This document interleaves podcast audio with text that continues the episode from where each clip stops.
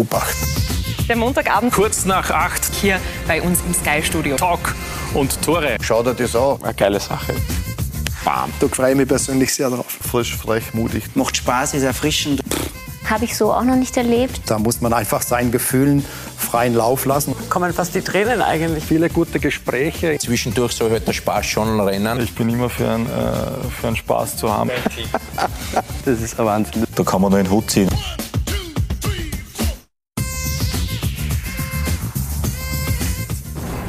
Talk und Tore, der Klassiker, auch heute wieder am Montagabend kurz nach acht live auf Sky Sport Austria. Heiße Sie herzlich willkommen, begrüße Sie bei uns und freue mich, dass Sie auch heute bei uns vorbei sind.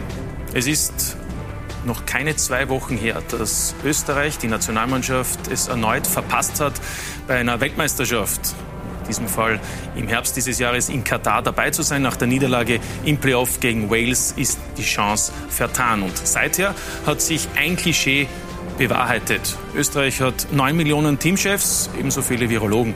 Übrigens, praktisch jeder und jede hat seither eine Meinung gehabt zum Zustand der österreichischen Nationalmannschaft, welchen Teamchef es benötigt und wie überhaupt die Situation im österreichischen Fußball ist.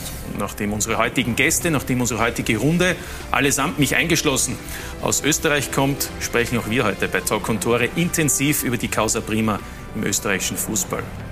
Ich freue mich über Philipp Tonhauser, der heute bei uns zu Gast ist, nämlich der Aufsichtsratsvorsitzende der Fußball-Bundesliga, früher hat man Präsident gesagt. Und als solcher ist er Mitglied des ÖFB-Präsidiums, das wiederum den neuen Teamchef bestellt. Schönen Abend. Schönen Abend. Dann. Außerdem bei uns unser Sky-Experte Alfred Tata, blickt mich schon ganz gestreng an. Hallo Alfred. Ja, hallo, guten Abend. Und erstmals bei Talk und Tore Martin Stranzl. Schönen Abend und Zeit ist Warn, oder? Zeit ist Warn, wollte ich sagen. Weiterhin unser Sky-Experte. Hallo Martin. Servus. Danke fürs Kommen. Und an Sie natürlich die Einladung.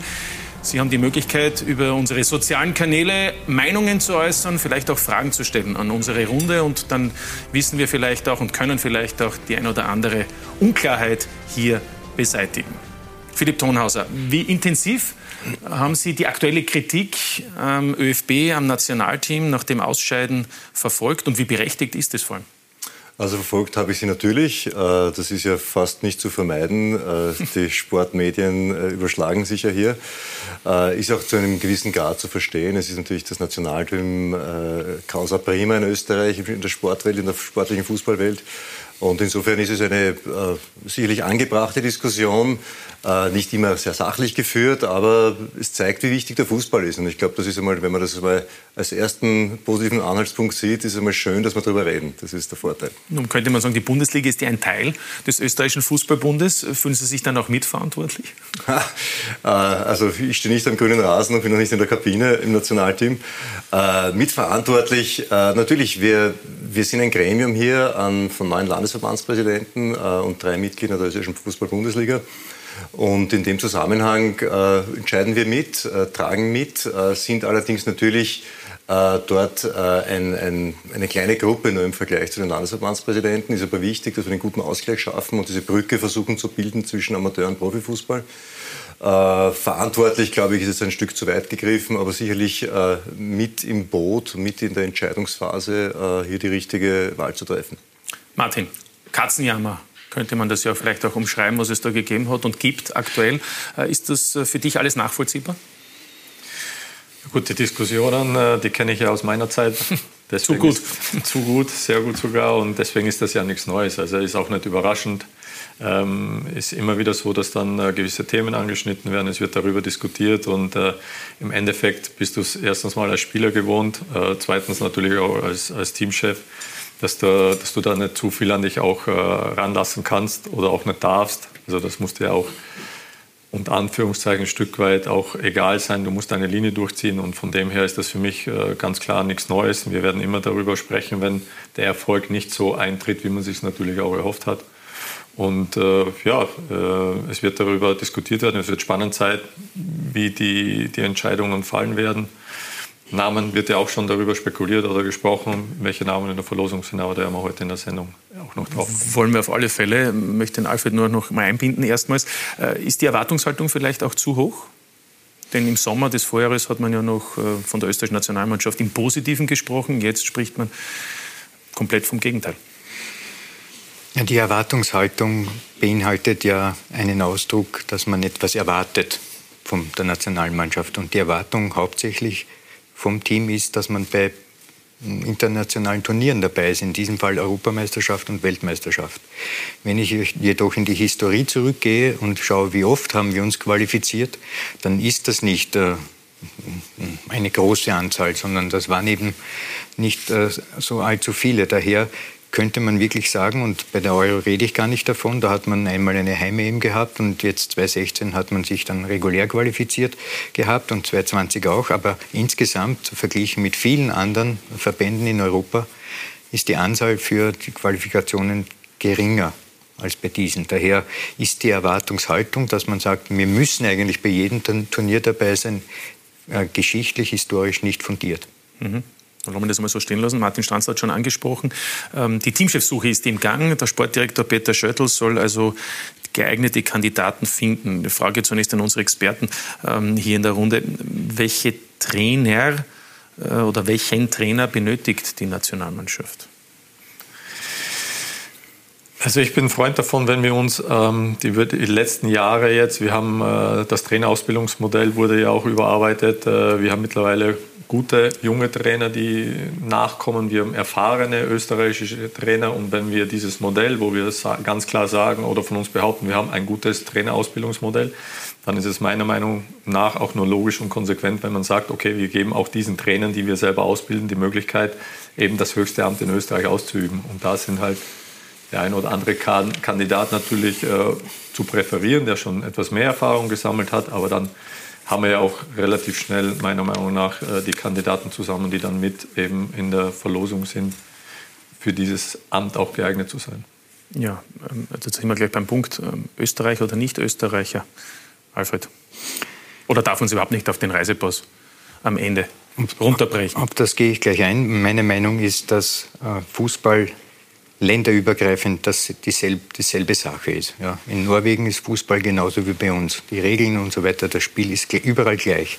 So, wir befinden uns jetzt auch im, im globalisierten Fußball, das wissen wir. Die Spieler spielen überall auf der Welt und bei uns spielen Spieler von überall auf der Welt. Also es ist ein reger Austausch an Spielern ähm, über den Kontinent und Genau das Gleiche passiert bei den Trainern. Überall werden Trainer engagiert aus aller Herren Ländern. Warum? Weil es letztlich die Trainerausbildung nirgends besser sein kann, jetzt unter Anführungszeichen, als im eigenen Land, weil die Substanz, der Fußball ist ja dasselbe. Und wenn mir jemand erklären will, in Deutschland auf der Sporthochschule sind die Professoren zu Hause, dann muss ich lachen. Da gibt es keine Geheimnisse. Wasser kocht bei uns 100 Grad und in Deutschland auch.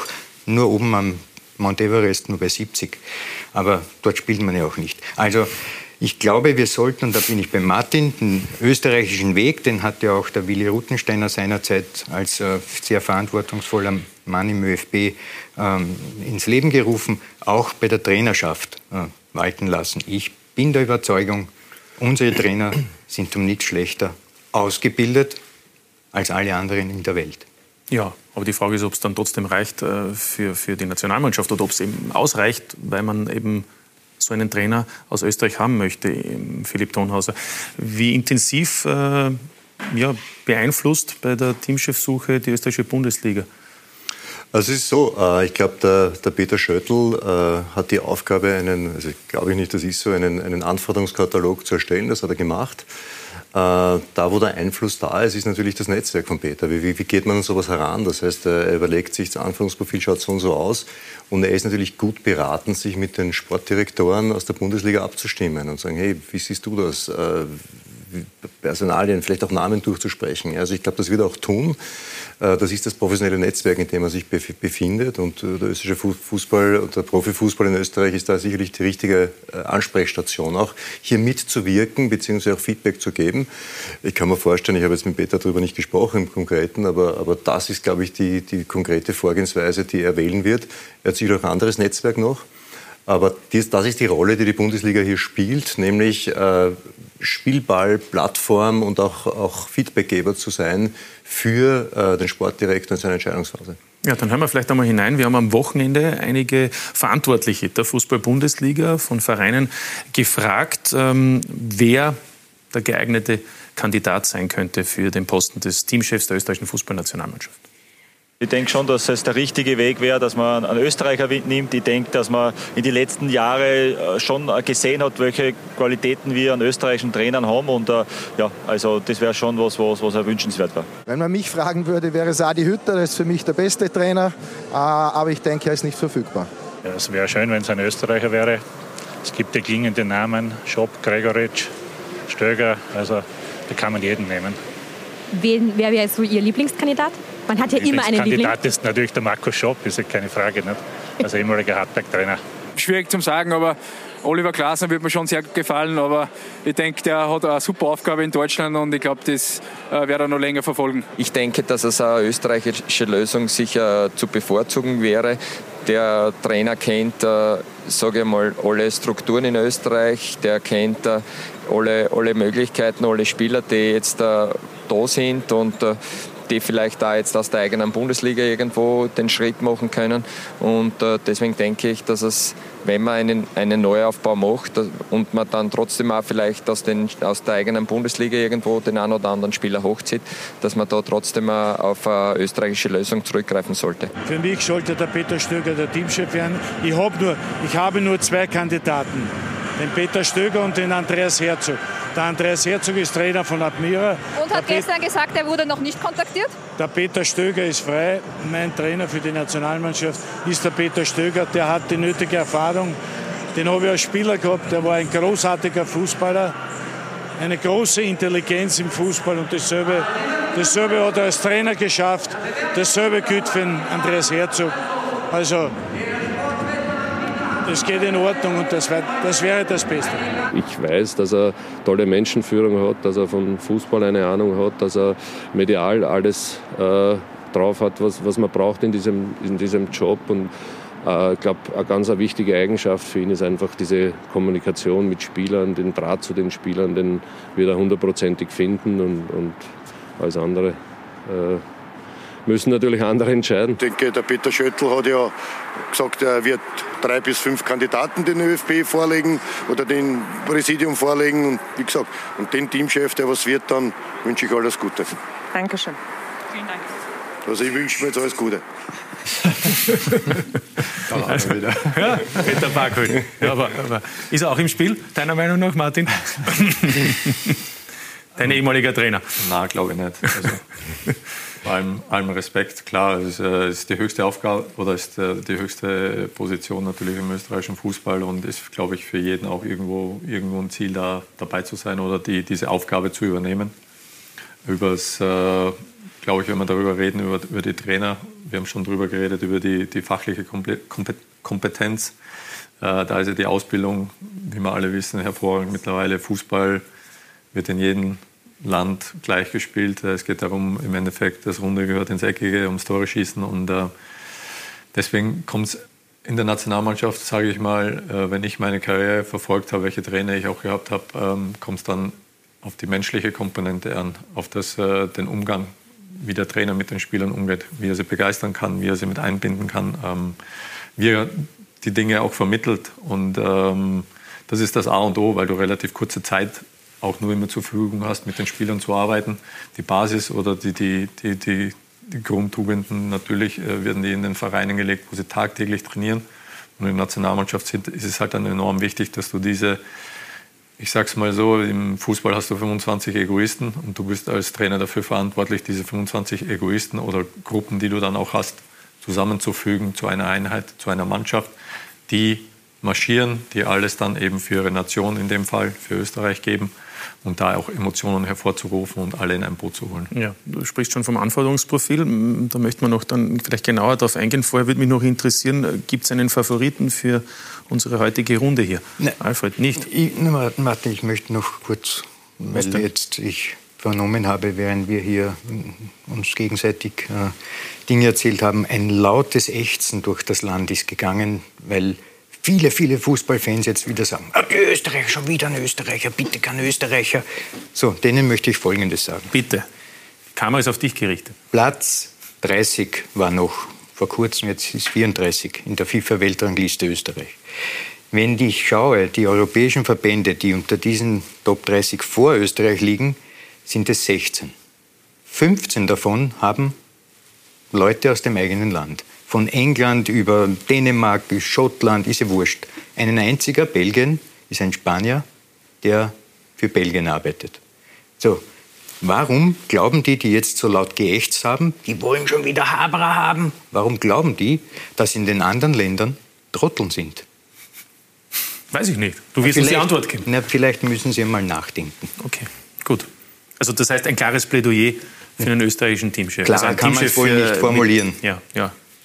Sieht auch Ja, die Bundesliga ich, so? Ich, also ich habe da meine persönliche Meinung ist, dass ich auch einen Österreicher präferieren würde, gar nicht jetzt einmal aus, aus einem gewissen Patriotismus heraus, sondern einfach weil weil die Qualität da ist. Wir haben genügend gute Trainer in Österreich, die, äh, die das, diesen Job bringen können. Ist das eine, eine, eine, eine, eine Muss, äh, ein Musskriterium?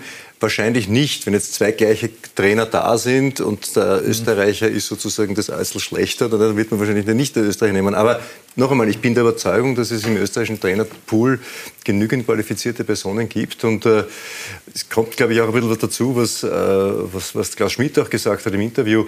Äh, jemand, der die Strukturen auch kennt, der den österreichischen Fußball kennt, der die Spieler vielleicht kennt in ihrer Entwicklung hin ins Ausland, hin in die Bundesliga in Deutschland oder wo auch immer sie spielen dann, das hat schon was. Das hat eine gewisse äh, einen Erfahrungsschatz und einen Erfahrungswert, der, der, der hilfreich sein kann, äh, sich da im richtigen Umfeld einzufügen. Ja. Also ich würde es auch präferieren, ja, auf jeden Fall. Ich würde sogar vorschlagen, bitte, liebe FIFA, das als Bedingung zu machen, um eine Teilnahme zu haben bei den Turnieren. Wa- Ich verstehe das nicht. Warum, wenn man einen Pass braucht von Österreich als Spieler, kann der Trainer einen nicht österreichischen Pass haben? Das ist ja nicht schlüssig. Österreich, das höchste Team und die Identifikationsmannschaft von Österreich ist Österreich, die Nationalmannschaft. Es Da geht um finde ich- Nation. ja. Es es da finde ich, dass es ein, aus einem Guss sein soll. Äh, Fabio Capello war Trainer von Russland. Warum? Und viele, viele andere, wissen wir, waren immer irgendwo Trainer. Was soll das bringen? Ich werte ja dadurch, dass ich sage, ich muss einen aus dem eigenen Land haben, dann wird der Verband eben darauf achten, dass die Ausbildung gut ist und so weiter und so fort. Natürlich kann man sich Know-how holen aus dem Ausland, aber verantwortlich für das Team sollte einer sein, der die Nation auch repräsentiert. Ja. Hans Gankl hat unter anderem neben Peter Stöger auch äh, Andreas Herzog genannt. Hier sitzt ja mit Philipp Thonhauser nicht nur der Bundesliga-Aufsichtsratsvorsitzende, sondern er ist ja auch Präsident der Admira. Ähm, wäre Andreas Herzog ein geeigneter Kandidat? Auf jeden Fall. Also Das schlagen da zwei Seelen in, in ihrer Brust, weil äh, das würde ja bedeuten, dass die Admira den Trainer verlieren würde. Also das hoffe ich nicht. Äh, Das wünsche ich mir wirklich nicht. Ich glaube, dass der Andreas Herzog bei uns jetzt äh, eine, eine Basis gelegt hat mit dem Trainerteam, muss man auch dazu sagen. Also es ist nicht nur Andreas Herzog, das ganze Trainerteam. Und auch mit dem Sportdirektor Marcel Ketteler sehr präzise, detaillierte Arbeit. Ich würde mir wünschen, dass der Andi äh, diese Chance auch äh, realisiert äh, und, und auch materialisiert im Sinne des Erfolgs, dass auch im nächsten Jahr vielleicht dann wirklich einmal äh, das wirkliche so Meistergruppe. Meistergruppe an, andocken. Das ist, da, davon darf man reden. Das ist überhaupt kein, kein Tabu bei uns. Äh, ist nicht leicht natürlich und die, die, ist ein hohes Ziel. Ich würde es dem Andi wünschen, dass er, dass er diesen, diesen Weg präferiert, aber objektiv gesehen, ja, der Andreas Herzog ist sicherlich ein Kandidat, das muss man ganz ehrlich sagen. Er hat die, er hat die Qualität dazu, er hat die Erfahrung dazu, warum nicht? Ja. Im Fall einer Anfrage des ÖFB, wie würde die Admira entscheiden? Die, oder anders gefragt, kann die Admira überhaupt etwas entscheiden? Gibt es eine Ausstiegsklausel? Also über die Details des Vertrags möchte ich jetzt nicht reden, aber äh, Fakt ist, dass ein, ein Trainer, der gehen will, den wird man nicht äh, zwingen, beim Verein zu bleiben. Ich meine, das ist, glaube ich, eine Übung, die, die, kann's- die überhaupt keinen Sinn macht. Ähm, ja, und es wurde von ÖFB-Seiten angefragt. Das ist also nicht konkret, aber mich wurde angerufen und gefragt, äh, ob es in Ordnung ist, dass der Sportdirektor mit unserem Trainer spricht. Das ist auch die richtige Vorgehensweise. So macht man das auch und der Peter Schöttl hat sich das sehr korrekt äh, verhalten. Und es gab auch das Gespräch bereits äh, gestern zwischen Peter Schöttl und Andi Herzog. Aber für den Andi ist der Fokus, und das weiß ich von ihm, ich habe gestern mit ihm telefoniert, der Fokus auf den auf FC Flyer Admira und den Erfolg hier. Äh, Und da ist er auch, glaube ich, gut beraten, das, zu- das, das zu machen. Und ich würde es mir natürlich äh, als Admira-Präsident wünschen, dass er diesen Weg bei uns weiterverfolgt. Gut, also wir halten fest, Andreas Herzog ist offensichtlich einer der Kandidaten, weil sonst hätte es nicht ein Gespräch gegeben und dann wird man eben auch sehen in den nächsten Wochen, ob es dann eben unter Umständen auch ernstere Gespräche mit der Admira gibt. Peter Stöge ist auch angesprochen worden, ähm, er ist ja auch ein Kollege von euch. Ähm, würde uns fehlen, Martin? Ja, definitiv. Also ich war ja bei der letzten Champions League-Sendung mit ihm. Wir haben uns da äh, super ausgetauscht. Äh, wir kennen uns ja auch noch aus der, aus der deutschen Bundesliga, wo er Trainer von, von Köln war und ich natürlich mit dem Rivalitätsclub mit Gladbach dann äh, gegen Köln gespielt habe und haben dann auch noch als Jugendtrainer von Gladbach, dann bin ich nochmal über den Weg gelaufen, da wo er noch mit Köln Abschlusstraining gehabt hat. Und wir haben viel über Fußball gesprochen, über Sichtweisen und äh, sehr angenehm, super, super Gespräch. Und äh, er hatte auch sehr, sehr viel Erfahrung äh, gesammelt, wenn man sich die Vita alleine durchschaut, ne? egal vom sportlichen Leiter über, über Trainerengagements, über Auslandserfahrungen bis hin ja auch äh, Borussia Dortmund ein halbes Jahr dann auch oder ein bisschen länger äh, da betreut und äh, von dem her die Erfahrung, äh, Auslandserfahrung, äh, er die österreichischen Spiele, er kennt die österreichische Mentalität er präsentiert sich sehr gut und wir kennen ihn auch aus, aus dem Studio und äh, er bringt eigentlich alles mit. Ja, ja und äh, war ja gestern eben als Sky-Experte in Salzburg beim Spiel von Salzburg gegen Rapid im Einsatz. Ähm, hat dort auch bestätigt, dass es schon ein Gespräch mit dem ÖFB-Sportdirektor gegeben hat. Und er hat, wie ich finde, aber am besten hören wir hinein, auch deutlich Stellung bezogen, wie er es als Teamchef anlegen würde. Ich versuche das jetzt mal defensiv zu erklären, okay? Äh, das so anzulegen, äh, dass die Mannschaft bestmöglich performen kann. Und äh, wir können über viele Spielanlagen und Systeme sprechen. Ich glaube, das ganz, ganz Entscheidende ist für einen Trainer, der in kurzer Zeit Entscheidungen treffen muss auf den nächsten Gegner und in drei Tagen wieder vielleicht ganz andere Qualität zur Verfügung hat. Der muss schauen, was hat er zur Verfügung, welche Jungs sind richtig gut drauf. Und ich meine, er muss ein sehr, sehr flexibler Trainer sein in seinen Gedanken und in seiner Denke. Ähm, ich glaube, dass, dass das ist etwas, was viele Trainer drauf haben. Äh, und in der Umsetzung äh, liegt dann oft der Hund begraben. Das ist das Problem. Aber das ist so mein Zugang. Ich glaube nicht, dass man sagen kann, äh, wir pressen uns jetzt zu Tode oder wir verteidigen uns zu Tode und deswegen werden wir Europameister. Das hätten, die Idee hätten andere auch. Sondern man muss schauen, welche Jungs sind gut drauf. Ähm, was kann ich mit denen machen? Wie sieht der Gegner aus? Wo sind seine Schwachstellen?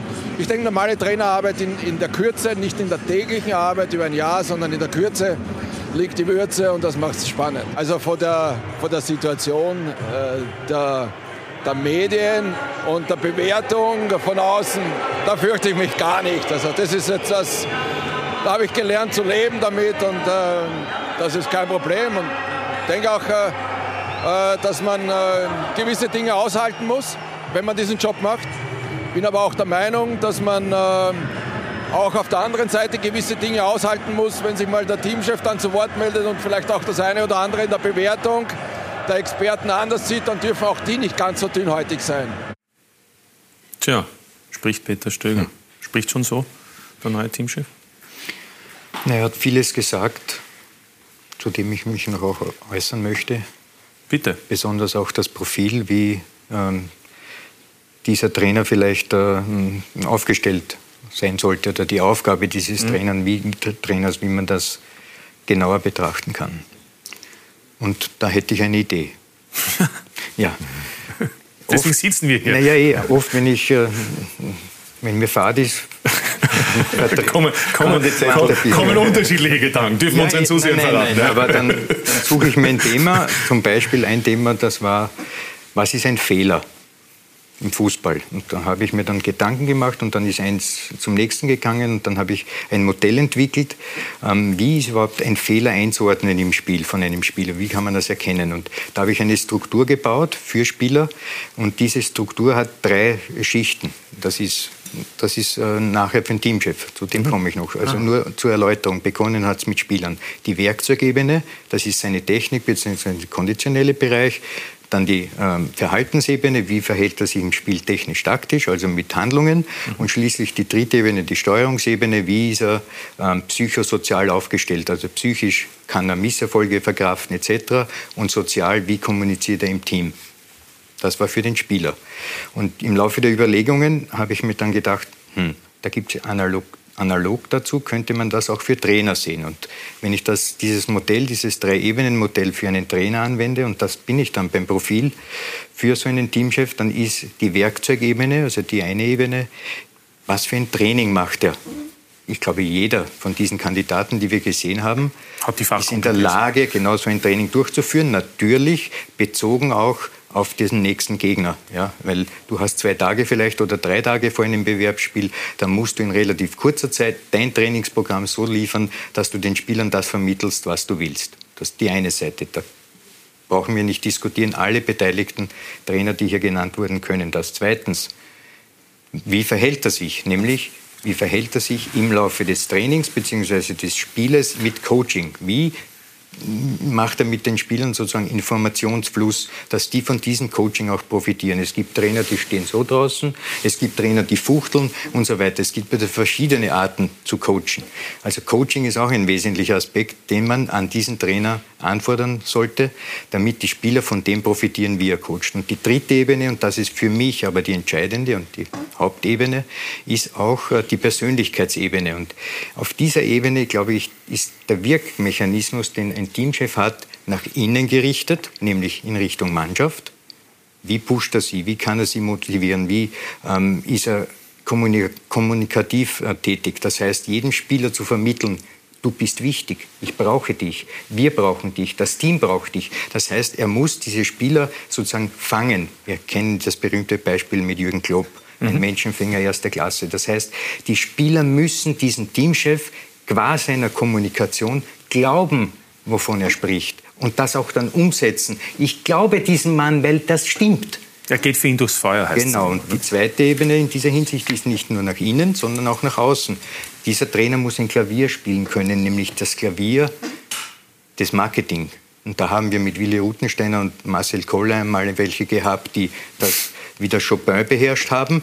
Und später mit Franco Foda, naja, das ist dann das Sechs-Finger-Modell, der eher nicht von so Tempi. gut war.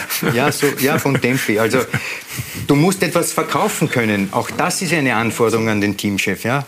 Es ist ja nicht so, dass du dann griesgrämig nur und, und das geht nicht. Das heißt, du musst das Medien Man sagt auch Außendarstellung. Richtig. Also diese drei Dinge das Team vorbereiten, auf den nächsten Gegner zentriert, äh, Coaching, dass man die Mannschaft auch hilft, unterstützt in Momenten, wo es nicht so gut läuft. Und drittens als gesamtes Konstrukt, als Menschenfänger, als einer, der wirklich vorne steht und die Leitlinien. Der Trainerjob ist komplex, wissen wir. Der ist komplex und jetzt sage ich, ich ja? glaube, Andi Herzog wurde genannt, Peter Stöger wurde genannt, von Oliver Glasner und Adi Hütter äh, schwärmen sogar die Bundesliga, dass die in diesen Bereichen top sind. Also ich glaube, wir haben eine gute Auswahl und der Peter Stöger, so wie ich es vorhin gehört habe, könnte alle diese Punkte und auch der Andi Herzog, um ihn nicht auszuschließen, mit 100 Prozent erfüllen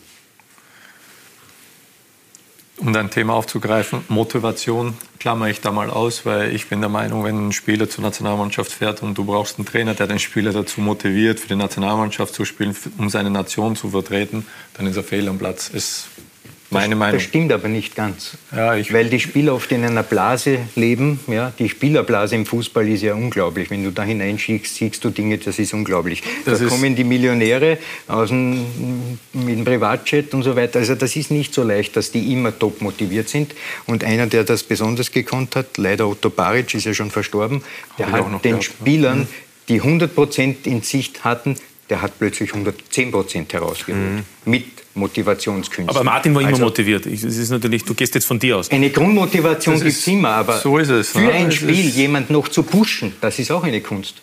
Das ist absolut, absolut richtig. Ne? Und Thema Otto Baric natürlich, aber ich sage, diese Grundeinstellung bei der Nationalmannschaft zu sein, da brauche ich jetzt keinen Trainer, der, der, mich oder der den Spieler motivieren sollte, da überhaupt hinzufahren und da sein Land zu vertreten. Das war eigentlich meine, Hauptintention, sondern das muss eigentlich der innere Antrieb von alleine schon sein. Allein dadurch äh, hast du schon ein gewisses Stück an Qualität gewonnen und der Trainer natürlich ähm, nochmal zu pushen, klar, aber ich bin felsen, also das ist meine Meinung, dass äh, wenn du, das habe ich schon sehr häufig auch gesehen in, in, in den diversen Vereinen, dass die Spieler dann zwangsweise dann irgendwo sowieso auf der Strecke bleiben und die Leistung dann auch nicht abrufen können. Da kannst du als Trainer hinstellen, wenn, wenn du willst, der den eben äh, noch so viele Dinge mitgibt, aber das bleibt dann irgendwo, bleibt das halt einfach auch hinten, weil es auch, auch eine gewisse Grundtugend ist. Und ich glaube, für die Nationalmannschaft, da muss ich keinen motivieren. Also bei allem, bei allem Respekt, bei aller Liebe, da, da, muss, da muss ich da sein, da muss ich durchs Feuer gehen. Und äh,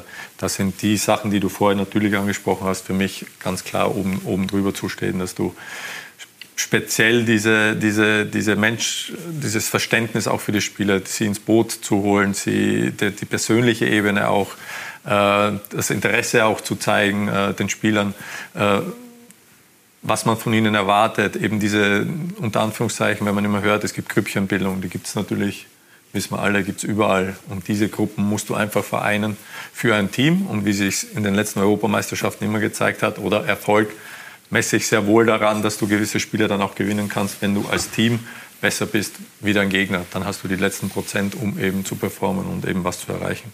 Mhm. Um das geht es eigentlich.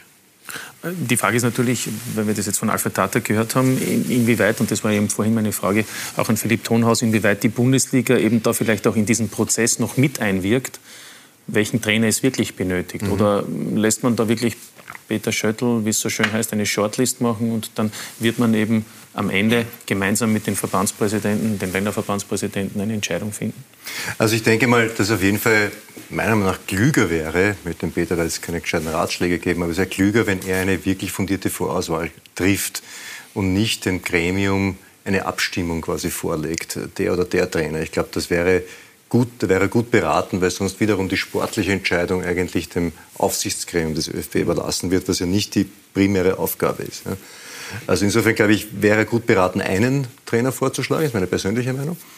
Ähm, das, wo die Bundesliga, glaube ich, einwirken kann, äh, ist in der Diskussion mitzuwirken. Der Peter Schöttl hat die Verantwortung und die Aufgabe, das Trainerprofil zu erstellen. Jetzt kann er sich anlehnen an das, was Alfred Tata gesagt hat. Das ist ein sehr taugliches Mittel.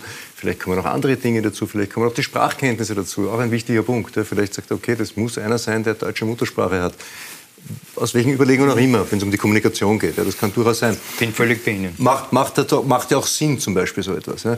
Dann sind natürlich die Gehaltsobergrenzen auch eine Frage. Wie viel darf der verdienen? Also das, das ganze Backerl muss, muss der Peter definieren. Äh, und ich glaube, dadurch, dass er sich abstimmt oder, oder das macht er ja logischerweise. Er kommt ja aus dem, aus dem Profifußball in Österreich auch. Ja. Denn sein Netzwerk ist hier. Also er ist, glaube ich, gut beraten, das zu tun. Die Bundesliga per se so etwas vorzuschreiben oder da einzuwirken, hat limitierte Ressourcen, beziehungsweise auch, auch kein, kein Mandat, das zu tun. Wir sind eingeladen, mitzudiskutieren, aber noch einmal, es ist das, das Präsidium kein äh, keine Sportkommission. Die Sportkommission des ÖFB, die hat sehr wohl diese Aufgabe hier. Beratende Funktion. Beratende Funktion äh, einzunehmen. Äh, es hat auch äh, Christian Ebenbauer beim letzten Mal einen sehr klugen Vorschlag gemacht, dass, dass eine, eine, diese Vorkommission jetzt für die Trainerauswahl verdichtet ist, ja, dass also eine kleine Gruppe an Experten hier vorberät und nicht das Präsidium. Also es gibt verschiedene Überlegungen, die dann wiederum von der Bundesliga kommen.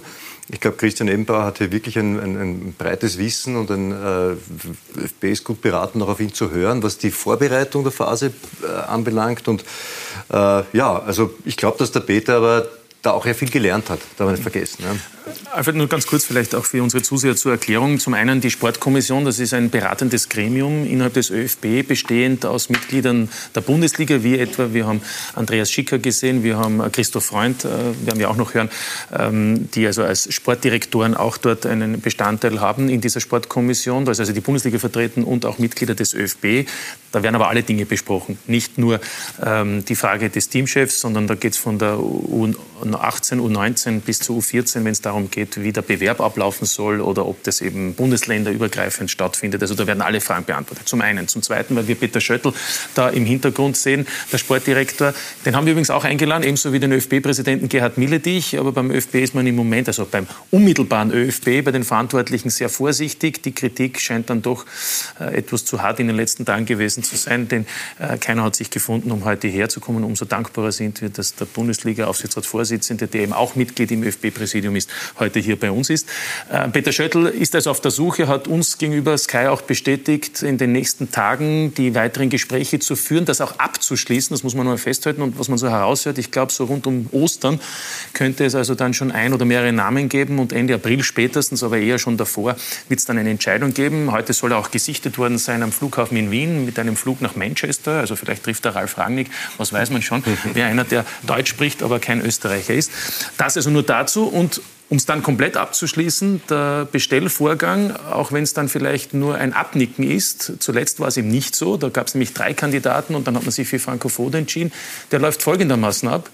Es gibt 13 Stimmberechtigte, wenn man das so sagen darf. Wir haben da auch eine Grafik vorbereitet. Das sind die neun Verbandspräsidenten plus der ÖFB-Präsident Gerhard Milledich und es gibt drei Vertreter der Bundesliga. Das ist eben Philipp Tonhauser, dann der Vertreter der zweiten Liga, Erwin Fuchs und der, ähm, der Vorstand der Bundesliga, also in dem Fall der operativ tätige Christian Ebenbauer. Das heißt, man kann schon gegen die Bundesliga stimmen. Das war einmal anders vor ihrer Zeit, da hat die Bundesliga quasi ein Vetorecht gehabt. Ja. Aber, aber bis jetzt bei FODA war es, glaube ich, wenn ich richtig informiert bin, so, dass die Bundesliga da im Boot war mit allen anderen. Ja, also ich glaube, die Bundesliga, man muss auch Acht geben hier. Unsere Funktion im ÖFB, wir wollen ja, wir sind ja weder jetzt Königsmacher noch Königsmörder, das war auch beim ÖFB-Präsidenten so. Äh, ich glaube, wir müssen unsere Rolle da auch richtig einschätzen. Ich glaube, dass wir ein, ein geschätztes Mitglied sind in dem Gremium, aber es ist schon noch immer der nationale Verband, ja, wo der Profifußball extrem wichtig ist. Wir sind die, die, die Spitze des Eisbergs, aber da gibt es einen riesen Unterbau, auf Landesebene enorm wichtige Arbeit geleistet wird, dass diese, dass diese Leadership-Pipeline oder die Talente-Pipeline funktioniert. Also insofern müssen wir unsere Rolle auch hier wichtig, richtig einschätzen. Wir haben ein eigenes Gremium, wir haben die, den Aufsichtsrat und die Clubkonferenzen und so weiter.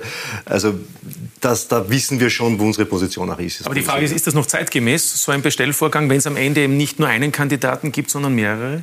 Also, dass, dass diese Herren die natürlich äh, auch äh, im positiven Denken für den österreichischen Fußball, dass diese Herren dann diese Entscheidung treffen, die vielleicht äh, im täglichen Umgang mit, mit diesen Entscheidungen weniger zu tun haben, weil sie eher für den Breitensport zuständig sind? Bin ich voll bei Ihnen. Also ich bin auch der Meinung, dass der Peter Schöttl gut beraten werde, wäre, einen Kandidaten vorzustellen. Das ist meine persönliche Meinung. Das wäre, glaube ich, richtig. dann kann man sagen, okay, entspricht er den Anforderungskatalogen, passt in den finanziellen Rahmen. Das ist dann die Aufgabe, die hier entschieden werden kann. Das ist auch die Kompetenz, die hier weitergegeben wird. Ich glaube, es wäre eine wahrscheinlich wesentlich komplexere und auch nicht zielgerichtete Diskussion, wenn hier dann über sportliche Inhalte diskutiert wird, über Personen entscheiden, entscheiden, entschieden wäre. Das wäre, glaube ich, falsch. Äh, aber noch einmal, das ist nicht meine, meine Entscheidung. Äh, wenn es dazu käme, dass tatsächlich über zwei, drei Kandidaten abgestimmt wird, dann wird das auch so passieren. Ist es meine Präferenz? Nein, absolut nicht. Ich finde Folgendes sehr interessant. In der Geschichte der Entscheidungen, wer zuständig war für die Teamchefbestellung, haben wir sehr unterschiedliche Szenarien. Szenarien. Ich erinnere an Beppo Mauhat. Der hat mhm. entschieden, wer Teamchef wird. Und alle Verbandspräsidenten haben damals gewusst, na gut, der Herr Mauer, der Präsident schlägt das vor, es ist besser, wir stimmen dem zu, weil sonst haben wir vielleicht ein anderes Problem, indem dieser Herr Mauert vielleicht zurücktritt und dann haben wir keinen ÖFB-Präsidenten mehr. Also Beppo Mauert war sich seiner Stärke bewusst und er hat dann diese Leute durchgesetzt. Ich wollte nur einen Namen noch ins, ins, ins Spiel werfen. Noch früher, da hast du auch schon gespielt, war es ein gewisser Karl Sekanina. Der hat überhaupt alles entschieden. Ja, ja das ist, er war auch ein mächtiger Mann in der Politik genau. damals. Genau. Mauert war ja da eher nicht so ein mächtig in politischen Kreisen. Aber Beppo Mauert eins Zwei, Willi Ruttensteiner hatte, als er Sportdirektor war und später durch eben äh, Entwicklungen in die Lage gekommen ist, dass er entscheidet, wer Teamchef ist.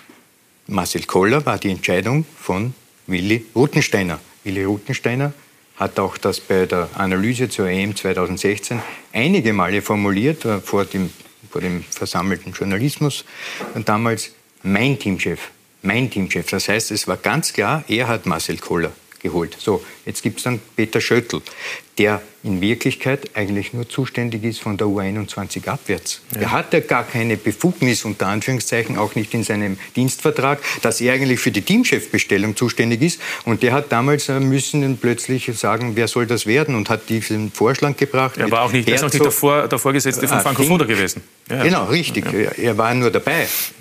Also es gibt sehr unterschiedliche Szenarien. Und jetzt sind wir die Frage, mhm. wenn die Frage war an Sie gerichtet, mhm. was wäre heute zeitgemäß? Und da hätte ich auch einen Vorschlag. Ja, also, ja aber die Frage ich, ich würde eh, Ja, also ich würde vielleicht eines muss man ja. wissen, äh, das Statut des ÖFB sieht vor, dass der Präsident, sprich also der Herr Milletich, äh, den Trainer vorschlägt. Das ist einmal so. Ja. Der Milletich ist natürlich weise beraten, äh, das in fachlich kompetente Hände zu geben, in dem Fall an den, an den Peter Schöttl, der wiederum sich in der Sportkommission, die wir vorher besprochen haben, in diversen Gremien schlau macht. Also das sieht das Statut so vor. Das kann man jetzt, wenn wir vielleicht darauf kommen, inhaltlich diskutieren, ob das Sinn macht. Aber derzeit ist es so. Und bis zur nächsten Trainerbestellung, wenn wir wieder ein Statut ändern, noch diese... diese die nächsten drei Wochen wird nichts passieren. Wird nichts passieren. Das geht sich nicht aus. Ja. Also das muss man ganz ehrlich sagen. Ist das das richtige Vorgehen? Ich glaube, über das darf man durchaus nachdenken. Fakt ist, dass so wie der ÖFB organisiert ist, die meisten Landes, die meisten Verbände, National, National, Nationalverbände in, in, ganz Europa organisiert sind. Das ist schon ein Modell, das in irgendeiner Form funktioniert. Das föderalistische Modell, das sozusagen äh, äh, der gesamte Breitensport im Endeffekt auch den, äh, den, den, den nationalen äh, Konsens im Fußball äh, darstellt, beziehungsweise auch das Gremium bildet, das ist nun mal so. Ja, das kann man trefflich diskutieren.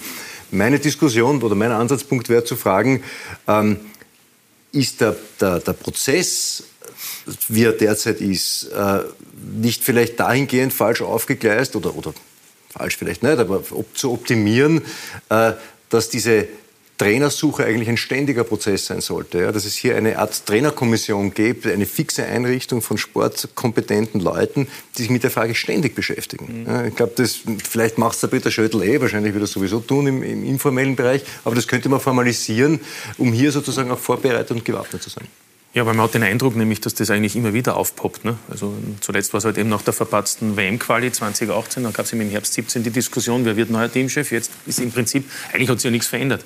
Es ist das, was vor, was vor viereinhalb Jahren war. Ne? Ist wieder ja, das mich überrascht, äh, das, was der Fredel gerade gesagt hat, ne? dass der Peter Schöttl die Kompetenz von U21 abwärts hat.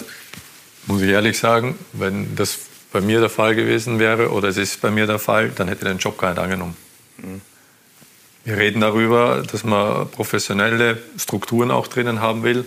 Dann brauche ich einen Sportdirektor oder sportlichen Leiter, der in dem Bereich auch die Kernkompetenz hat, sich mit seinen Vertrauten, mit, äh, mit seinem Gremium, das er hat, mit äh, eben dem Gremium, die geschaffen worden sind, Rücksprache hält und sagt und sich Feedback holt. Das sind meine Kandidaten. Zu jedem Kandidat seine Meinung, Profil, er holt sich Gegenmeinung an und geht dann, so wie wir gerade gehört haben, mit dem einen Kandidaten hin und sagt, das ist mein Teamchef, den will ich haben, mit dem Paket aufgrund das, das, das, das und das wollen wir umsetzen. Und dann ist dann nur noch die Frage, ist es im finanziellen Rahmen, das sollte natürlich vorher auch schon abgesteckt sein, ja oder nein. Und dann gibt es nur noch einen gemeinsamen Konsens, das ist unser Teamchef. Da brauche ich nicht zwei, drei, vier Kandidaten, da bin ich zu 100 Prozent auch da. Und dann ist es eben eine gerade Linie, eine gerade Struktur. Das ist seine Aufgabe. Er steht dafür gerade. Er trifft die Entscheidung. Ansonsten brauche ich die Position ehrlich gesagt auch gar nicht. Also bei allem Respekt für das. Und deswegen finde ich, da brauchen wir eben eine starke Person, eine starke Persönlichkeit, die da vorne weggeht und die Linie ganz knallhart vorgibt. Punkt. Ja. Die Frage ist es eben dann, Peter Schöttl, ist es im Moment, man muss auch festhalten, wenn man dann schon über Strukturen spricht, bei Clubs oder auch bei der Liga ist es eben so, dass es für den äh, operativen Teil eigentlich einen Verantwortlichen gibt, den kann man Geschäftsführer nennen, man kann ihn Vorstand nennen, mhm. ähm, der haftet dann auch zum Beispiel äh, bei den Clubs. Mhm. Ähm, ist es das, was Sie auch, weil Sie sagen, äh, in Verbänden, die werden auch so geführt, aber ist es etwas, was man dem ÖFB auch ähm, vielleicht äh, anraten könnte, dass es eben was die Präsidenten betrifft, dass die eher die die Form des Aufsichtsrates, also der Aufsicht übernehmen? Also ich bin da ein absoluter Fan davon. Also wir leben jetzt in der Bundesliga, wir haben dort die wissen, was unsere Aufgabe ist. Jeder hat sich ja verändert. Hat sich verändert. Ich kenne es nur so, muss ich sagen. Ich, also ich habe auch nur anecdotal knowledge über die Vergangenheit. Äh, ich finde das richtig so, weil jeder, der in diesem Gremium sitzt, hat einen Brotberuf, hat eine andere Profession, hat aber die Liebe zum Sport, bringt sich ein in verschiedenster Form. Äh, und, und das ist, so sollte ein Aufsichtsrat agieren. Das wäre die Aufgabe Aufgabe. So interpretiere ich meine Rolle im Übrigen. Mhm. Ähm, ich liebe den Fußball und, und, und gebe gern viel dafür, aber Fußball gespielt hin und her, das kann alles sein. Fakt ist, ich bin heute nicht äh, in dieser Tiefe äh, im, im, im, fachlichen Bereich drinnen, wie das die Experten sind, die hier dieses Hauptjob machen. Und deswegen finde ich andenkbar und durchaus erlaubt, sowas zu diskutieren, äh, dass diese Gremien und diese Entscheidungen äh, von Leuten vorbereitet und aufbereitet werden, die da wirklich im Thema drinnen sind. Ja, Absolut. Ähm, wir haben, um vielleicht die Diskussion noch ein bisschen weiter fortzuführen, ähm, noch andere Meinungen eingeholt an diesem Wochenende aus der Fußball-Bundesliga zu aktuellen Themen rund um diese Situation in der Nationalmannschaft, rund um äh, den ÖFB.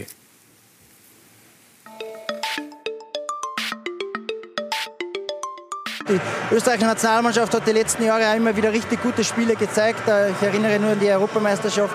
Jetzt war ein bisschen eine schwierigere Phase, aber der österreichische Fußball ist auf einem guten Weg mit vielen guten jungen Spielern und ich glaube, der nächste Teamchef kann sich freuen auf eine gute Nationalmannschaft. Ich denke, der ÖFB muss sich sicher auch äh, die eine oder andere Frage stellen, wieso Nationen wie beispielsweise die Schweiz, äh, die sich permanent für die, für die Endrunden qualifizieren der großen Turniere, äh, meist sogar die Gruppenphase überstehen oder auch Länder wie Dänemark, wieso es da immer wieder gelingt in einer Häufigkeit, wie es bei uns leider nicht der Fall ist.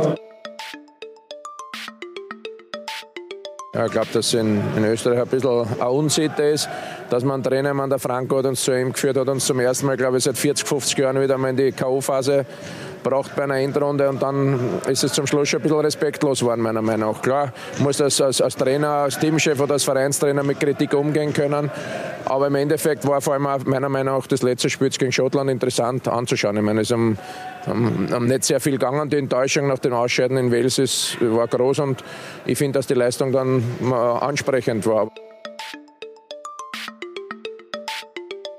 Was mich ein bisschen stört, ist immer wieder, dass es zu Trainerdiskussionen kommt. Äh, über die Spieler wird sehr wenig diskutiert und man muss sich schon vor Augen halten, dass die Spieler ihre Leistung nicht auf den Punkt äh, abgeliefert haben. Wenn man da einen Gareth Bale gesehen hat in diesem entscheidenden Spiel, äh, was der geliefert hat, ja, dann bin ich schon vom einen oder anderen Spieler unseres Teams ein Stück weit enttäuscht. Egal wer bei uns immer Teamchef ist, also die Teamchefs, an denen liegt das nicht. Ich glaube eher an den Spielern. Also ich würde die Spieler wirklich mal in Pflicht nehmen, weil ich glaube, denen geht es alle zu gut. Also die haben verdienen sehr viel Geld bei ihren Clubmannschaften und äh, für manche ist es halt, die schon öfters im Team waren, vielleicht eine lästige Verpflichtung und, und äh, äh, zusätzlich Strapazen, die sie nicht annehmen wollen. Und ich glaube, also dort, dort gehört, gehört der Hebel angesetzt. Denke auch, dass die Sportkommission ein wichtiges Gremium ist im ÖFB, das sicherlich äh, in den notwendigen Entscheidungsprozess mit einbezogen werden wird. Aber das rein grundsätzlich ähm, auf den Fußballsport äh, hin betrachtet, und das habe ich jetzt auch wieder zwei Tage beim ähm, Kongress der European Club Association von allerorts gehört, ist natürlich der Weg der Professionalisierung ist unaufhaltsam. Das heißt, äh, klares Management, Kompetenz und Verantwortung und die Präsidien der verschiedenen Clubs, halt zunehmend zu Aufsichtsräten werden. Tja, dieses Thema, was Christoph Peschek angesprochen hat, haben wir zuvor jetzt schon angedeutet, auch nochmals durch Philipp Tonhauser, dass es da vielleicht auch einen Ansatz geben muss. Aber das ist natürlich auch ein längerer Prozess, um vielleicht auch die Situation insgesamt, was Präsidium betrifft und die Kompetenzen zu verändern. Aber da waren ein paar andere Punkte dabei, die ich ganz interessant finde, Martin. Zum Beispiel die Rolle der Spieler. Du warst jahrelang Nationalspieler, 56 Mal im Nationalteam. Ähm, Kommen die da insgesamt so gut weg, weil wir immer nur über den Trainer sprechen? Absolut. Äh, Im Endeffekt bist du ja als Spieler dafür verantwortlich, äh, die Leistung auf den Platz ähm, zu bringen.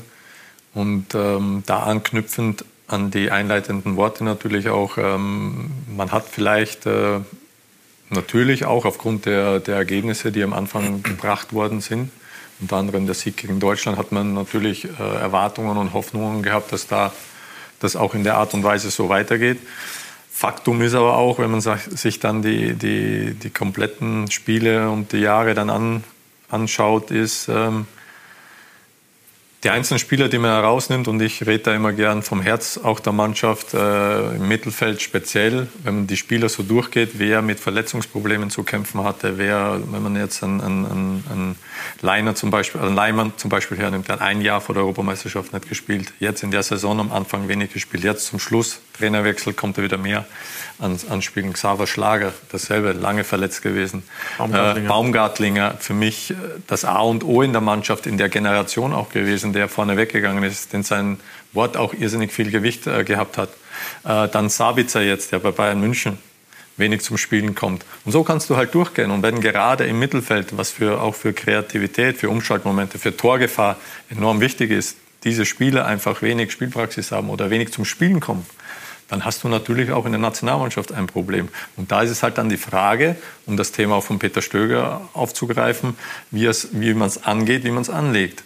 Beruft man die Spieler ein und lässt sie dann trotzdem spielen, wohlwissend, dass sie vielleicht nicht so performen, weil sie die Spielpraxis nicht haben, geht man in die Spielpraxis oder gehe ich einen anderen Weg und beruft dann doch andere Spieler ein, die mehr gespielt haben, aber vielleicht nicht diese Qualität von, von den Spielern haben, die ich sonst zur Verfügung habe. Das ist immer ein schmaler Grad, dem, auf dem sich der Teamchef dann bewegt. Weil wir wissen doch alle, wenn er den einen oder anderen Spieler dann nicht einberuft, obwohl der, egal, Club X im Ausland dort ist, er spielt zwar nicht, aber dann wird auch wieder darüber diskutiert, ja, warum beruft er den Spieler Ja, halt jetzt? diese Diskussion hatten wir auch in Die der Nationalmannschaft. So ist es. Aber wenn du in der Nationalmannschaft bist, dann, dann bist du eigentlich haupt dafür verantwortlich, äh, das auf dem Platz zu liefern auch. Und äh, das haben sie dann eben aufgrund vieler Dinge, die ich vorhin auch aufge aufgezählt habe, eben dann auch nicht bewerkstelligen können. Und da könnte man die Mannschaft so durchgehen. Ne? Und äh, das ist eigentlich die große Schwierigkeit dann eben in den letzten zwei Jahren meiner Meinung nach gewesen. Ja, und die Qualität eben dann auch immer vorhanden war, um auch diese Erwartungen zu haben, die dann vielleicht nicht eingetroffen sind. Der andere Punkt, der angesprochen wurde, ist, ähm, ähm, die Schweiz schafft es zum Beispiel praktisch durchgehend. Zum fünften Mal in Folge hat man sich für die Weltmeisterschaft qualifiziert. Nur 2002 war man eben zuletzt nicht dabei. Alfred, äh, für dich überraschend? Oder darf man überhaupt so einen Vergleich ziehen? Na, das, ähm, dieses, äh, dieser Vergleich mit der Schweiz, den könnte ich auch gleich dazulegen noch mit Kroatien, ein Land, das überhaupt nur, glaube ich, vier Millionen Einwohner hat und Vize-Weltmeister ist und auch immer dabei ist. Die Frage ist also, wie schaffen es diese Verbände, dass sie permanent dabei sind und wir nicht? So, die Antwort hast du gerade gegeben und das ist für mich ganz klar, liegt einfach bei den Spielern. Wir müssen aufhören, unsere, unseren Kader von der Nationalmannschaft als goldene Generation zu bezeichnen. Weißt du oder wissen Sie oder du, wie viele Champions League-Spiele hat Marko Arnautovic absolviert? Hm, keins. Und keins ist natürlich, bist, Mensch, ärgere dich, ich gehe zurück zum Start. Fünf. Fünf, ja. Fünf, aber er war sehr oft auf der Ersatzbank bei Ja, Inter das- Mailand. Ja, ist schon erst Champions League-Sieger ohne Einsatz. Fünf. Was ich sagen will, wir haben einen einzigen, dem man das Prädikat Weltklasse geben darf. Das ist er, Alaba. Ja. Darunter haben wir Übrigens viele gesagt, Spieler. er wird am Mittwoch seinen 100. Champions League-Einsatz Ich freue mich sehr für ihn. Ja. Und er ist wirklich ein hervorragender Fußballspieler, ist überhaupt keine Debatte. So, jetzt haben wir aber drunter einen Unterbau, der ist überall in Europa. Schau dir den Dänemark-Kader an, schau dir den Kroatien-Kader an, schau dir den Kader von allen an. Da spielen überall Spieler in Deutschland, in, Rumä in Rumänien, nicht in England, in, in überall auf Italien, dieser Welt, Spanien. Italien, Spa in den großen Ligen. Wir müssen endlich aufhören zu glauben, dass diejenigen Spieler, die bei uns jetzt auch im Ausland spielen, deshalb automatisch Weltklasse sind. Das sind wir nicht. Wir müssen uns überlegen, warum ist unser Produkt, nämlich der Spieler, nach einer Ausbildung, der österreichische Weg, Willi Rutensteiner, nicht in der Lage, Entscheidungsspiele für sich zu entscheiden. Auch wenn es gegen Italien geht. Warum haben wir das nicht für uns entschieden? Warum haben wir das gegen Wales nicht für uns entschieden? Aber warum entscheidet es die Schweiz für sich oder Kroatien für sich etc.? Also muss etwas in den Köpfen der Spieler sein oder vielleicht in den anderen Ebenen. Nicht nur Persönlichkeit, sondern auch im taktischen Bereich oder im technischen. Also als Fußballspieler gibt es ja auch Klasseunterschiede, das berühmte Können. Und ich sage es hier, die Schweizer sind besser. Die Kroaten sind besser. Und wir sollen uns aufhören, anzulügen. Apropos Schweiz, es gibt ja einen Schweizer, einen ehemaligen Teamspieler, der aktuell in Österreich in der Bundesliga als Trainer arbeitet, bei Alltag, nämlich Ludovic äh, Magnin. Und äh, wir haben ihn natürlich befragt, was er zur aktuellen äh, Situation rund um das ÖFB-Team sagt und warum es die Schweizer so einfach haben im Moment. Ich, ich habe viele Kopfschüttel gehabt in der Geschichte, weil äh, mir regt brutal auf, wenn Leute über meine Mannschaft reden, die nie im Training sind, die nie äh, die Gespräche führen, die nie die Kabine sehen. Und ich finde fehl am Platz, wenn Leute äh, solche Äußerungen machen über eine Nationalmannschaft, wenn du nicht nah dran bist. Und von dem her äh, kann ich das überhaupt nicht nachvollziehen, die Kritik. Was machen denn aber trotzdem die Schweizer? Die sind ja jetzt wieder mit dabei. Die sind immer wieder für die großen Ereignisse äh, qualifiziert. Was machen denn die Schweizer besser als die Österreicher? Können, haben Sie da irgendeinen Ansatzpunkt? Ich glaube, seit 2004 sind wir äh, außer rein Turnier äh, immer dabei gewesen. Und ich glaube, es ist ein Prozess über Jahre. Äh, der Ausbildung in der Schweiz ist natürlich extrem äh, in kleine Detail geplant, weil wir wissen, mit Ländern von 8 Millionen Einwohnern können wir uns nicht leisten, die besten Spieler zu verlieren. Und deswegen müssen wir eigentlich alles dafür tun, fast denen der de rote Teppich hinlegen müssen, damit, damit wir sie bekommen an der Spitze. Was zum Beispiel Länder wie Deutschland mit 80 Millionen Einwohnern nicht nötig hat. Und das macht vielleicht den Unterschied, dass wir äh, von klein auf eigentlich eine super Ausbildung haben und die Spieler kommen gerne in die Nationalmannschaft. Wenn man sie nicht qualifiziert, dreht man alle Steine in die negative Seite, wie bei Alltag am Anfang, wo ich gekommen bin. Äh, für mich ist einfach wichtig zu sehen, dass Österreich ein brutales äh, Potenzial in Einzelspieler, sehr starke Einzelspieler hat und der neue Cheftrainer muss versuchen, eine Mannschaft davon zu machen. Aber von Kader her glaube ich, dass der Österreich locker in ein großes Turnier hingehört. Hm. Na bitte. Sieht ein bisschen anders, oder? Oder gehört Österreich deiner Meinung nach locker?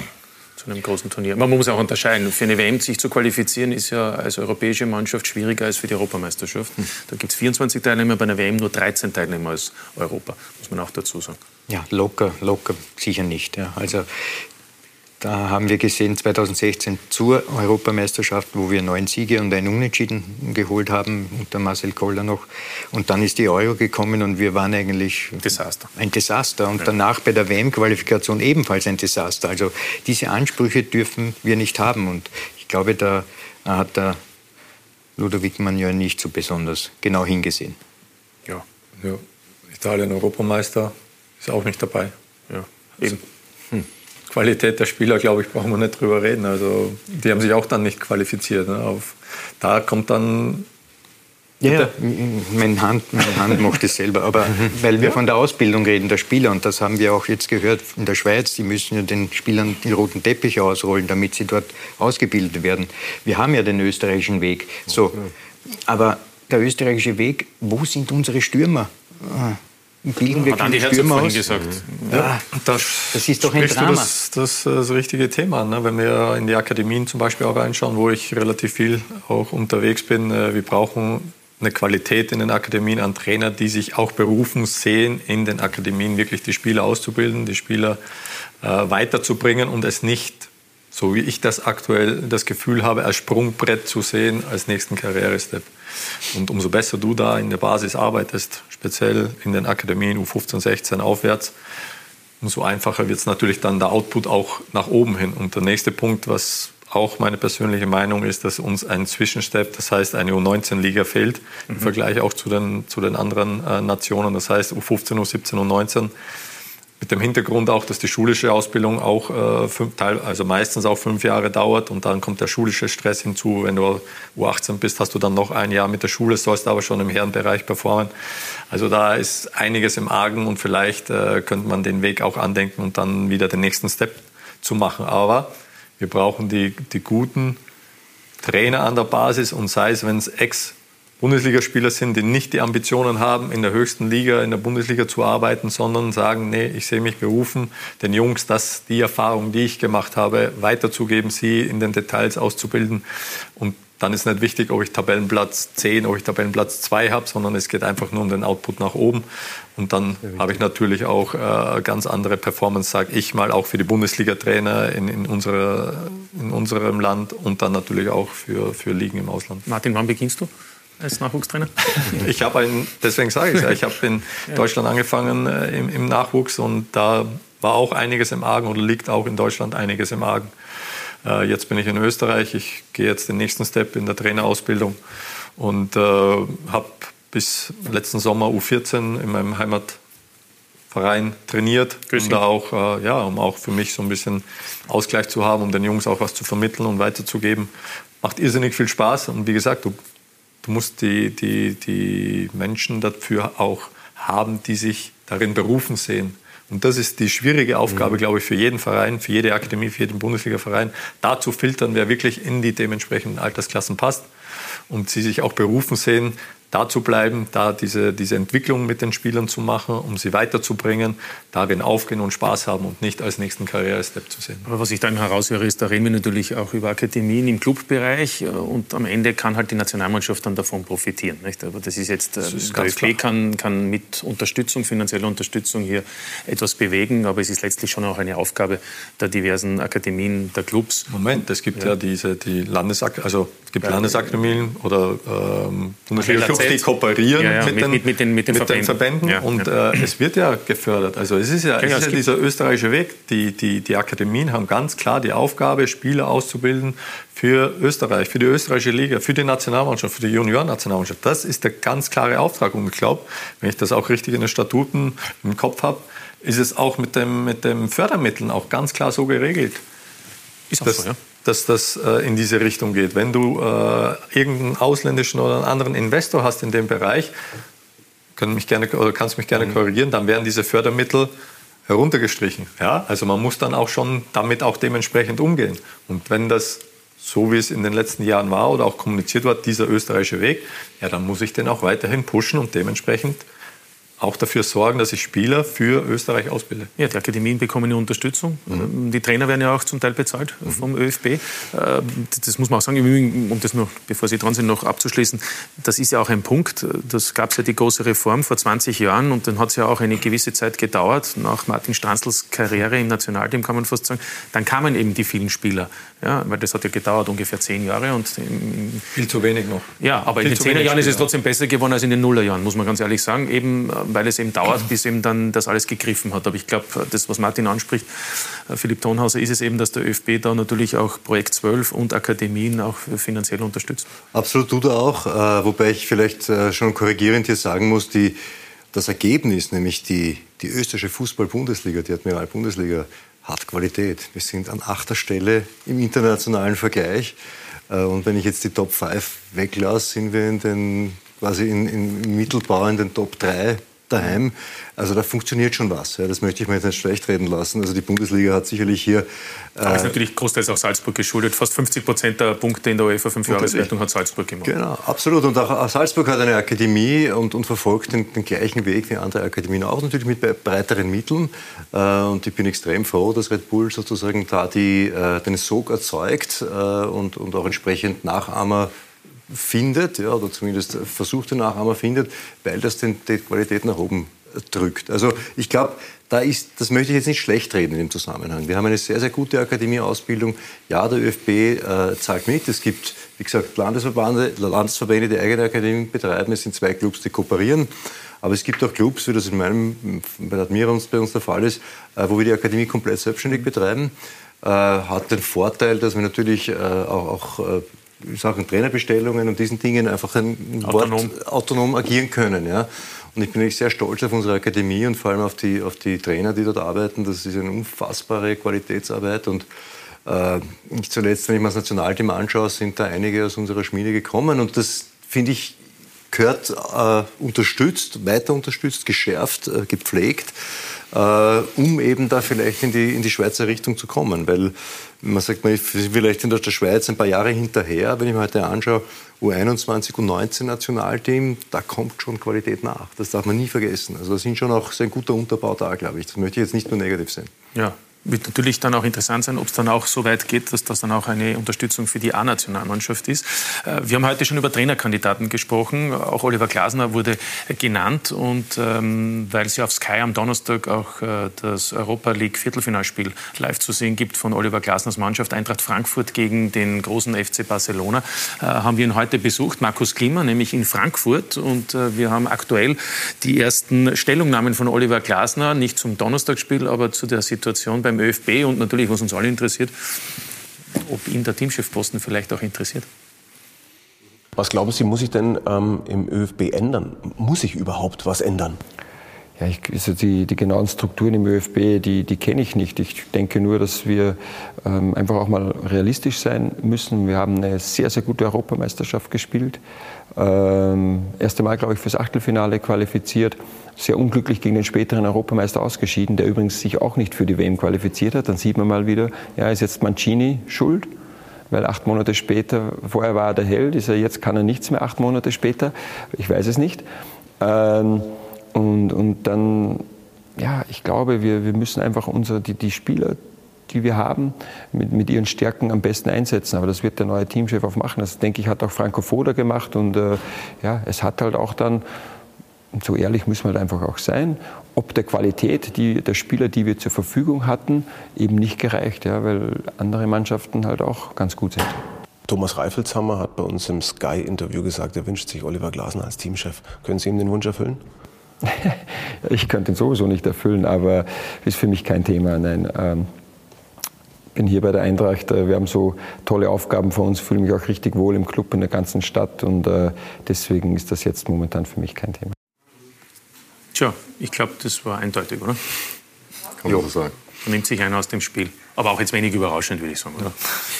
Er ist ja noch nicht so alt. Noch keine 50. Hm. Teamchef wird man oft erst, wenn man schon drüber ist. Hm? Alfred. Ja, da habe ich gute Chancen. Aber äh, auch heute schon bei uns hier angesprochen am Tisch, die Spielidee, die Spielphilosophie, wurde auch von Peter Schöttl plötzlich äh, zum Thema gemacht. Red Bull-Philosophie versus Wiener Stil. Äh, ich weiß nicht, ob er sich damit viel Freude gemacht hat, Alfred. Na, sicher nicht. Ich behaupte jetzt nämlich äh, ganz frech Folgendes. Red Bull würde mit rein Red Bull Salzburg, unser Verein in der Bundesliga Meister, würde mit nur österreichischen Spielern da gäbe es keinen Salzburger Spielstil. Dieses Pressing und so weiter und so fort. Also wenn Red Bull jetzt herginge, so wie seinerzeit die, Ukra äh, nicht die Ukraine, Sowjetunion mit Dynamo Kiew und Nationalmannschaft. Sagen wir umgelegt, äh, Red Bull Salzburg ist die österreichische Nationalmannschaft. Das heißt, alle österreichischen Teamspieler würden dort spielen. Sie könnten kein Salzburg-Spiel spielen. Mhm. Wir haben das nicht. Es Du kriegst nicht elf zusammen, weil allein wenn ich bedenke, und ich habe mir den Kader angesehen, bekommen, nein, nein, nein, ja. in der Stürmerposition nicht. Ja, ja. Es hat alles Mögliche gegeben, von Soriano, Gulbransen, Keuter, Mané, Alan. Ich kann es gar nicht aufzählen. Aber ein Österreicher war dabei, Hannes Wolf. Also sie hätten einmal keinen Stürmer. Jetzt Adamo. Ja, jetzt Adamo. Also das kann man gleich einmal vergessen. Marc Janko war auch dabei früher. Ja, das war vor diesem Pressingspiel ja, von äh, äh, Roger Schmidt und, und, und. Das heißt, äh, die Salzburger Spielanlage als das Nonplusultra zu sehen, ist insofern aus meiner Sicht schon falsch, weil mir fehlt hier die Fantasie, und da bin ich jetzt bei Ihnen, man sollte endlich ein Sportgremium installieren, die über den Tellerrand hinausblickt, auch in die Zukunft und Fragen stellt wie, wie wird denn der, Zukunft, äh, der Fußball in der Zukunft ausschauen? Nicht heute, ja, sondern in vier, fünf Jahren. Und da sollten wir dann unsere, unsere äh, Hauptaugenmerk legen, dass wir das dann nicht versäumen, wenn dieser Fußball dann kommt. Also eine Art Gremium, die mehr denkt als nur tagesbezogen. Mhm. Und deshalb glaube ich, der nächste Teamchef sollte nicht eine durchgängige Spielphilosophie vielleicht schon von der U16 bis zu, zum A-Team haben, völliger Unsinn, weil das sind zwei völlig unterschiedliche Paar Schuhe. Er sollte auf die Stärken blicken der Spieler, was kann er ihnen zumuten, was gibt der Gegner her, äh, Moldawien wird nicht Pressing spielen gegen, gegen Aber Nations League haben wir gleich im Juni. Ja, Kroatien auswärts, Dänemark, das Beste Frankreich der zu Hause. Welten, haben mhm. die mhm. Regierungsverantwortlichen ja. auch gesagt, ja, aber so soll es dann nicht sein. Nein, oder Josef Hickersberger könnte ich jetzt zitieren. Aber die Besten muss man haben im Nationalteam. Die richtigen. Ah, die richtigen. Jetzt hast du mich komplett verwirrt. Die aber er hat recht. Besten. Aber er hat recht. Ne? Aber äh, Martin, deine Meinung würde mich nur interessieren. Zu bedeutend, zu vielleicht auch überbewertet die Spielidee bei der Nationalmannschaft?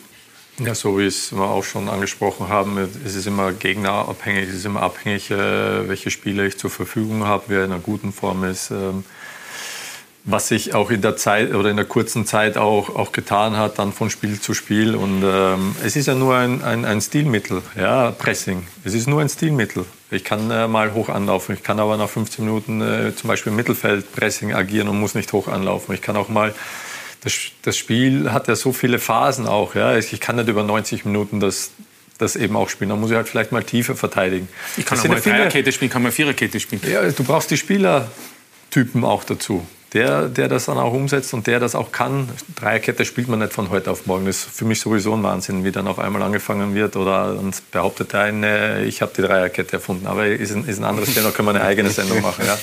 Also Nein, es muss ganz klar in die, die Richtung gehen, die wir ja auch schon äh, heute auch thematisiert haben. Die, du brauchst die, die Spielertypen, die du zur Verfügung hast, dementsprechend auch auf den Gegner abgestimmt äh, kannst du und musst du dann spielen. Durchgängige Spielphilosophie bin ich überhaupt kein Freund davon. Ich bin eher ein, ein, ein Freund davon, dass man e-, endlich einmal dieses ÖFB-Kompetenzzentrum baut, dieses Trainingszentrum baut, dass man schon vor der Europameisterschaft 2008, möchte ich hier zu bedenken geben, darüber nachgedacht hat, wo wir als Spieler mit den Verantwortlichen damals schon im mhm. Gespräch waren. Es ist bis heute nichts passiert. Jetzt, letztes Jahr mit Verabschiedung von Windner, äh, war es dann so, dass es dann auf einmal geheißen hat, es wird gebaut werden. Ich hoffe nicht, dass die Entscheidung jetzt getroffen wird und dann warten wir wieder 14 Jahre, bis es dann wirklich so weit ist, dass es da ist. Es, schneller gehen.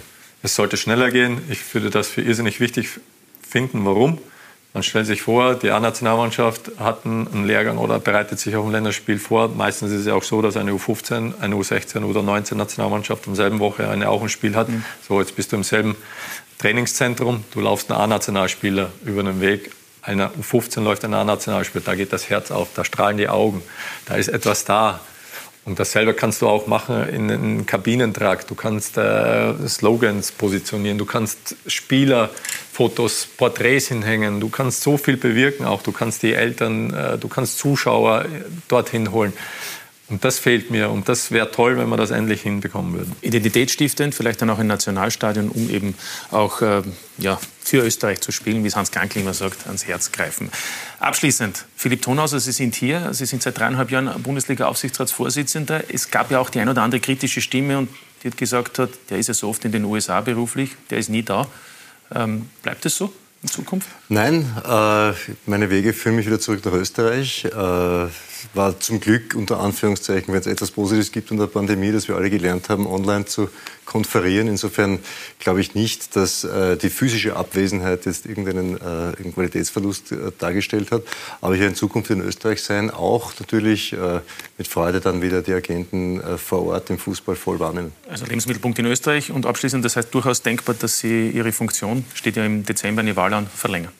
Ja, ich stehe auf jeden Fall gerne wieder zur Verfügung. Äh, ich bin sozusagen der, der Robin Hood hier, Kämpfer für die kleinen Vereine. Und in der Funktion werde ich mich sicherlich wieder zur Wahl stellen. Dann bedanke ich mich heute fürs Kommen, Philipp Tonhauser. Danke natürlich an unsere Experten Martin Stranzl und Alfred Tater und Ihnen natürlich fürs Dabeisein. Ich wünsche Ihnen noch einen schönen Abend mit Sky und morgen und übermorgen natürlich dann ab 20 Uhr Champions League Viertelfinale. Schönen Abend. Wiederschauen. Dankeschön.